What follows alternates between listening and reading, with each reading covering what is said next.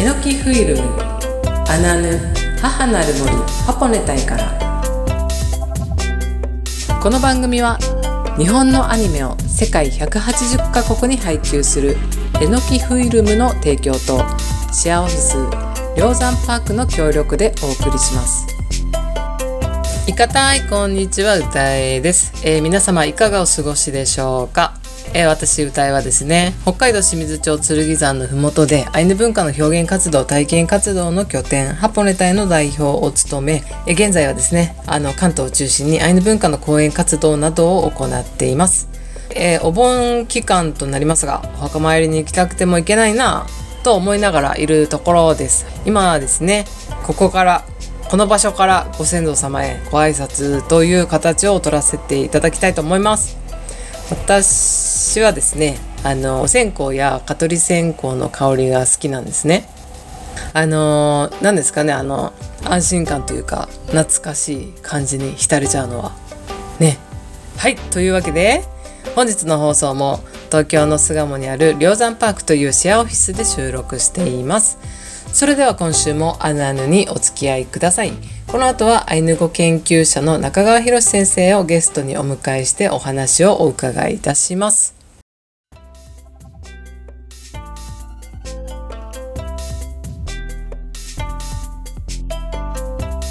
え本日はアイヌ語研究者の中川博先生をゲストにお迎えしております。いかたい中川先生。いかたい。あとシリピリカはシリ先生組。え 先生今何て言ったんですか？今日は天気が良くて暑いねっていうもう一度お願いしますえタンとシリピリカはシリ先生組ですねはい、はい、暑いねって。暑いねシリ先生組っていうふうに言うと、はい、暑いなって、あシリ先生組うん。シリ先生組うん。はい。そんなわけでどうぞよろしくお願いします。はい、はい、よろしくお願いします。はい、えー、もうアイヌ語から始まったので私も戸惑っているんですが、しりせせくみ。はい、ということでですね、はい、私の方からですね、中川先生を少し紹介させていただきます。はい、えー、中川先生はですね、アイヌ語研究者であり、えー、言語学者、えー、そして千葉大学名誉教授、そしてですね、今話題の人気アニメ、ゴールデンカムイのアイヌ語やアイヌ文化の監修をされています私自身もですね中川先生には大変お世話になっていまして東京の八重洲にありますアイヌ文化交流センターでですねえ月に一度ですね。今はあのコロナの影響で開催していないんですがアイヌ語教室がありまして私はそこで中川先生にいろいろとアイヌ語を教えてもらってます。そしてですねこの番組「あぬあぬ」の番組作りに向けてそうですね「あぬあぬ」だったりとかあのウェペケンヌのコーナーの、まあ、タイトルだったりとかですねアイヌ語に関してですね中川先生を捕まえては、まあ、Zoom でですね番組作られる前の1ヶ月間週1か2ぐらいで中川先生 Zoom でお世話になってました本当にありがとうございましたはい、はいそんな中川先生をゲストにお迎えしてお話を聞けるということで、あの本当にお忙しい中、あの来ていただいたということで、あの中川先生ありがとうございます。どうぞ今日はよろしくお願いします。よろしくお願いします。はい。ではでは中川先生、えー、中川先生にはあのたくさんお聞きしたいことがあるんですが、まず第1週目はですね、あのアイヌ語ですね。アイヌ語アイヌ文化へ興味関心を持ったきっかけとは、えー、出会いとかですね。どういったことだったんでしょうか？はい、はい、まあよく聞かれるんですけれども、はい、そのきっかけ自体はね別にどうってことはないので大学で、まあ、大学3年の時にアイヌ語っていう授業があったので、はい、それを取りました。終わりっていう、それはでまあそれで終わりじゃなくてね、その年に夏にあの夏合宿があって、そこで初めて、はい、えー、ビラトリに行ったんですね、はいはい、でそこで初めてそのアイヌの当時アイヌ語を話せるおじいちゃんとかおばあちゃん方まだまだ大勢いましたから、はい、えー、その人たちと会う機会があったんです、はいはい、で初めてね数ヶ月だから、うん、アイヌ語学科聞いたって分かるわけもないわけよ、はい、全然何言ってんだか分かんないんだけど、うんまあ、その時に、あのー、いろんな人に会ったんですけども、まあ、川上松子さんっていうおばあちゃんに連れられて、はい、で木端菊蔵さんっていうおじいちゃんのところに行って話を聞くっていう機会があったんだけど、はい、その時にその川上松子さんはもう普段日本語だけで生活している人なんだが、はい、その時はもう完全に、えー、アイヌ語だけでね一生懸命そのおじいちゃんに話しかけて、はい、おじいちゃんからアイヌ語を引き出そう引き出そうとしたわけね。で菊蔵さんの方はまあ日本語アイヌ語マジで。本当はアイヌ語全部喋れるんだけどもう普段日本語で生活してるから、はい、その日本語とアイヌ語とチャンプにして喋ってるんだけども、そのうちにえー、その今日はまだ誰にも聞か今まで誰にも聞かせたことはない、うん、言うから、はい、女児誌で、はい、をそのせっかくだから録音してくれと言うんで、はい、あのじっくりあの自分からね録音してくれっていう話をしたわけですよ。でその日風邪ひいてるっていうんであの喉が調子が悪いとかっていうことを言ってたので、まあ今日体調がねあまり良、えー、くないみたいだからあの無理しないでまた明日にでもとかっていうふうに言ったらいやいやいやそのシネットミっていうんだけど、はい、歌舞伎なんかで一幕二幕とかね、えー、そういうような言い方するときに、はい、第1弾とか2弾とかっていうような、ね、言い方をするときに、はい、その湯からだと、えー、トゥミっていうのは戦争っていう意味なんだけど、えー、シネットミ一つの戦争。一つの戦争分だけ。これで一区切りになるわけだ。はい。えー、でもいいから、あのー、やるって言ってで始めたわけですよね、はい、で,、えー、で途中で咳き込んじゃって、はい、まあ、今日はもう無理だなってことになったんだけども、うん、その時に感じたのが要するにこっちがそのアイヌ語を教えてもらいに聞きに来てるわけだけど、はい、向こうの方でも何か伝えたい残しておきたいっていうねそういう気持ちがあってそのこっちと付き合ってくれてるんだっていうのをね、感じたんですね、でそれはずっと引っかかってたことは引っかかっただからつまりそのこっちがただ聞いてこっちの勉強のために使うっていうだけではその向こうからそのこんなことを伝えたいとかこんなことを、えー、後世に残しておきたいとかね、はい、自分たちの代でアイヌ語を消してしまいたくないっていう気持ちがあると、それを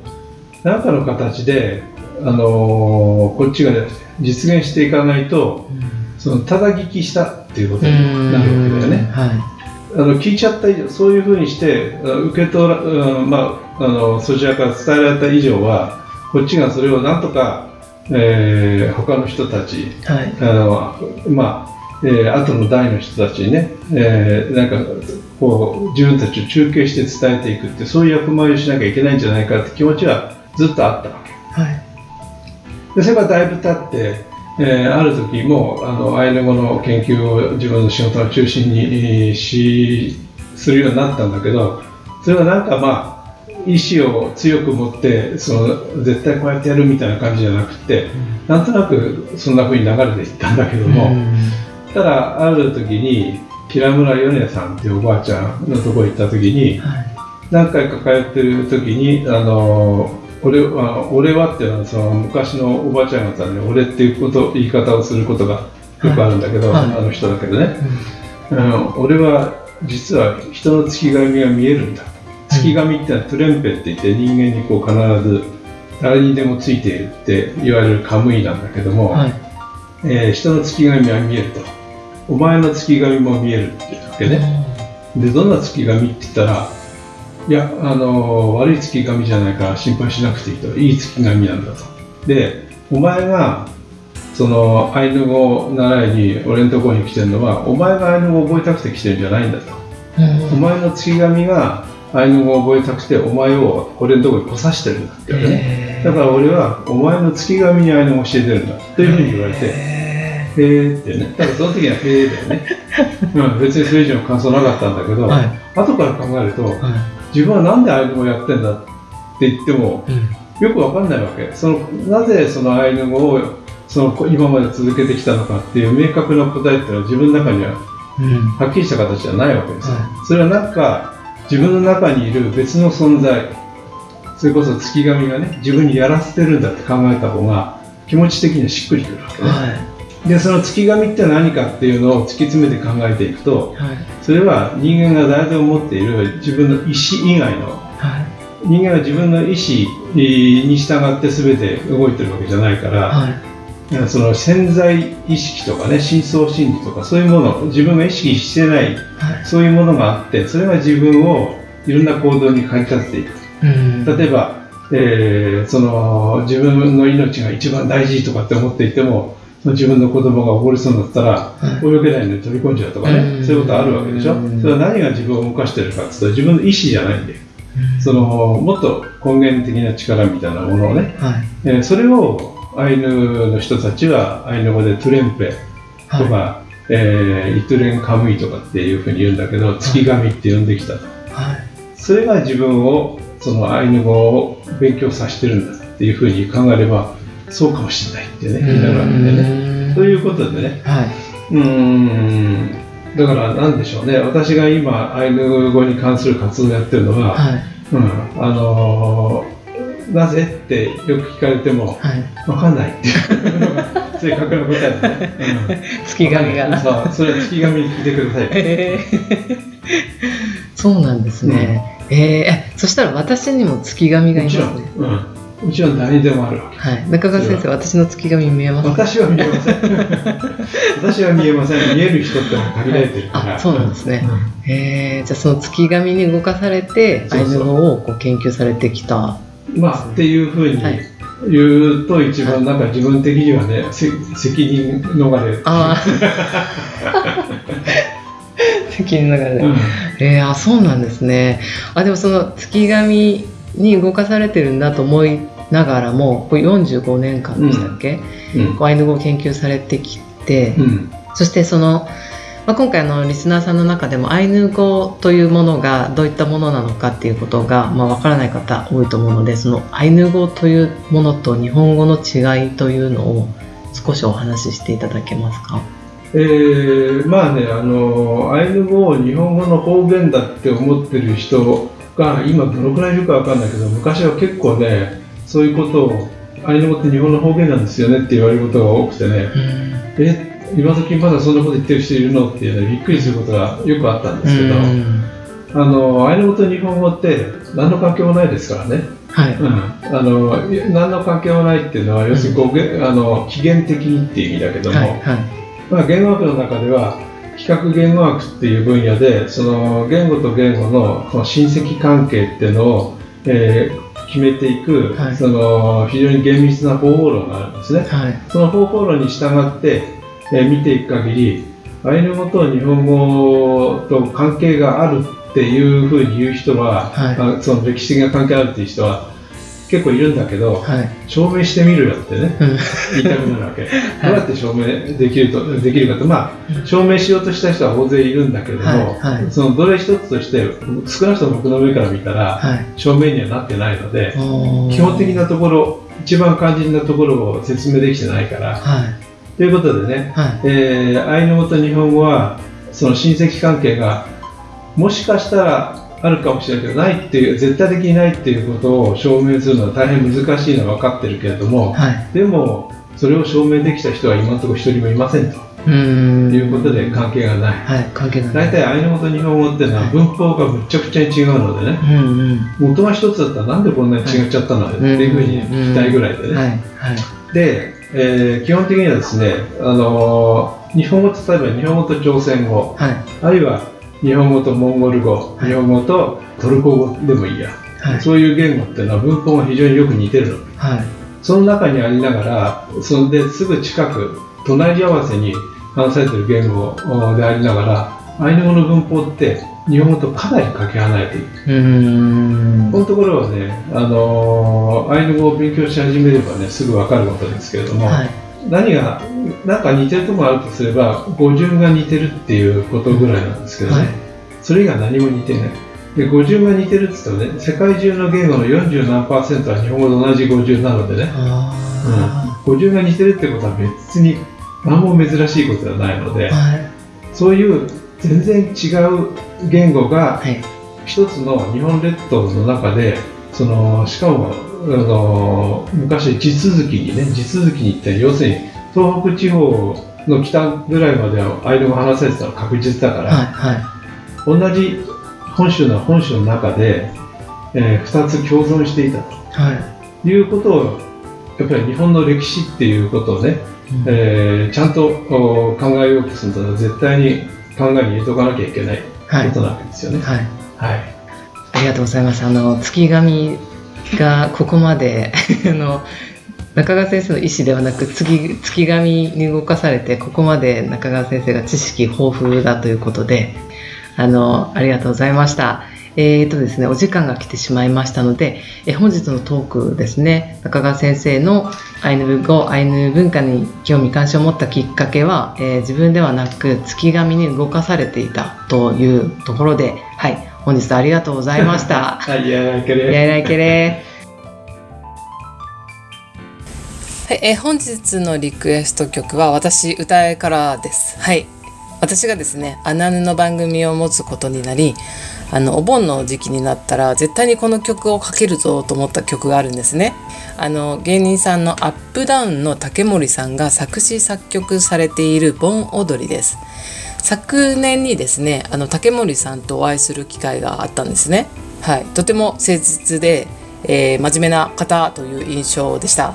そしてですね私はその YouTube であの竹森さんの盆踊りをですね100回ぐらいは聞いていますね。あの YouTube のその竹森さんの2分40秒あたりから何度も何度も聞いているんですが竹森さんがあの戦争について調べていた中で戦争で父親を亡くしてその食べるものに困っていた女の子がですね見知らぬおばさんにですねあの手を取られて踊った盆踊りの時間だけその現実を忘れることができてそのいつかどこかに希望があることを切に願ったという、まあ、お話を聞いたらしいんですねその竹森さんが。というわけでですね皆さんもこのお話を思い浮かべながらお聞きください。盆踊り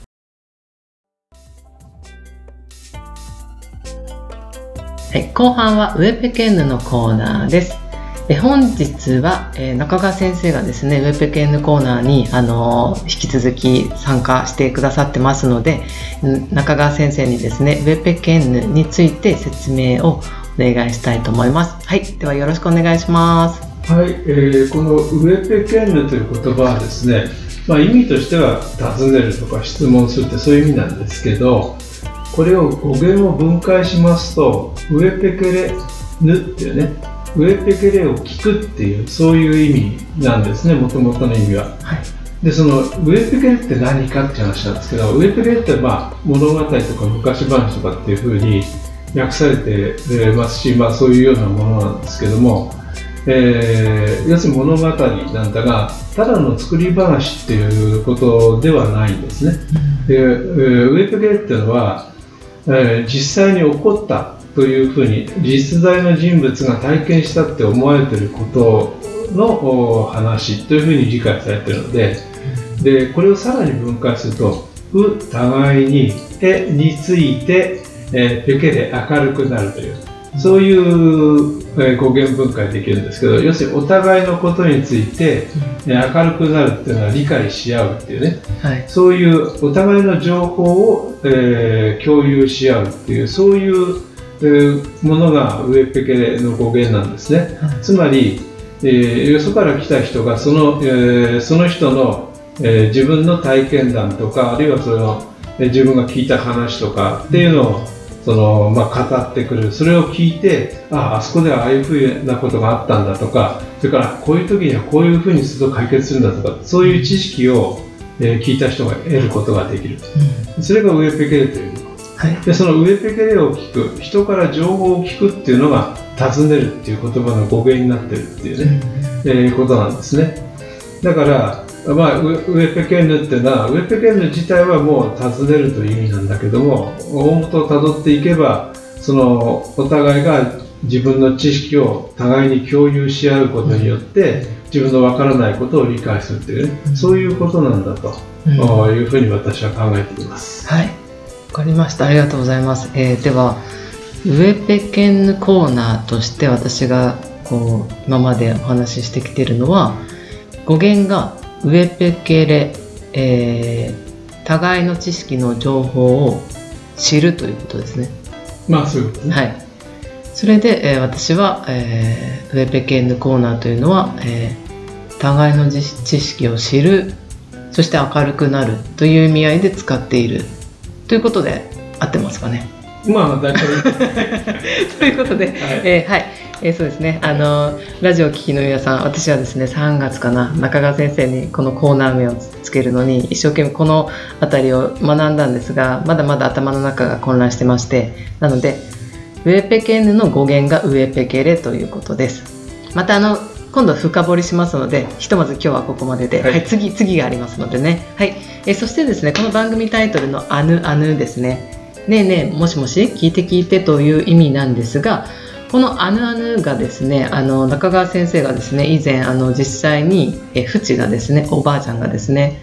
あの実際に使っているシーンがあったということでそのお話をお聞きしたいと思います。アヌアヌっていうのは、ヌっていうのは、あのウェペケのヌと同じで聞くっていうことですね。で、あっていうのはあなたがっていうことで、えー、あぬってのは、あなた聞いてますか？っていうのが、まあ、語源だね。で、だからその、人に呼びかけるときに、あぬ、あぬ、え聞こえてますか？聞いてますか？っていうふうにして、相手の注意をこっちに向ける。で、このあっていうのは、その丁寧な言い方なので、はい、それはその君とかっていう言い方だったらえっていうので、NN でもいいです実はね。ただ NN だと、まあ、相手が1人でしかも親しい相手っていう感じなので、はい、えもっと大勢の人にとか丁寧に言う場合にはあのあのなんですが、はい、これを、えー、かつてですねあのー、まあ、これは普段昔の人たちが実際使ってた言葉なんだけどもその昔って言っても1987年にカムイトラの協会っていうのがありまして、はい、そこで、えー、片山克峰さんという方が、まあ、ディレクターをやってですねアイヌ語会話初級編というのを使う作るんですねそういう本を、はい、でそれはその茅野茂さんが基本的に、えー、アイヌ語の監修をやって、えー、いるんですけど、うん。えー、これそのビデオなんですよ、当時としては1987年、はい、当時非常に、えー、珍しいビデオ兄弟だったわけね、うんうん、でこの中に西島照さんっていうおばあちゃんがあ出てくるシーンがあってそのおばあちゃんが電話あ受話器取って電話をかけながら「あぬあぬ」っていうふうにね、えー、聞いてる場面があるんですね、はい、もしもしなんですねこれがね、でもうその時に西島さんもう、えー、いくつかなだいぶお年だと思うけどもうあのすごいアイヌ語の伝承者語り手なんですね、その人がその電話使ってね、電話であのあのあのあのってあの喋って聞いておおって、なかなか、えー、すごく印象に残るシーンなんだけど、うん、多分石山さん実際そうやって電話かけるときにそのあ相手がアイヌ語喋れる相手だったらあのあのっていうのをもしもしの代わりに使ってたんじゃないかなという気がするんですけどね。まあ、ということでね、えー、そういうふうにもあの応用できる言葉だから非常に使い勝手がいい言葉だなとは昔から思っていました。人に呼びかけるときには、あの、あのと言えばいいわけです。はい。わかりました。ありがとうございます。あぬあぬ。で、あぬあぬですけどね、はい、あの呼びかけるときはね、はいはい、その番組のタイトルの場合には、あの一つの単語として扱っちゃえばいいから、はい、あのあのでもね、はい、えー、アクセントとしてはいいと思うんですけども、はい、どうですか？私の発音。あぬあぬ。あのそれでいいの？それ呼びかけるときね、はい、呼びかけはい。皆さん発音こんな感じです。あぬあぬ。はい。というわけで、えー、本日のウェブ KN コーナーは以上になります。中川先生ありがとうございました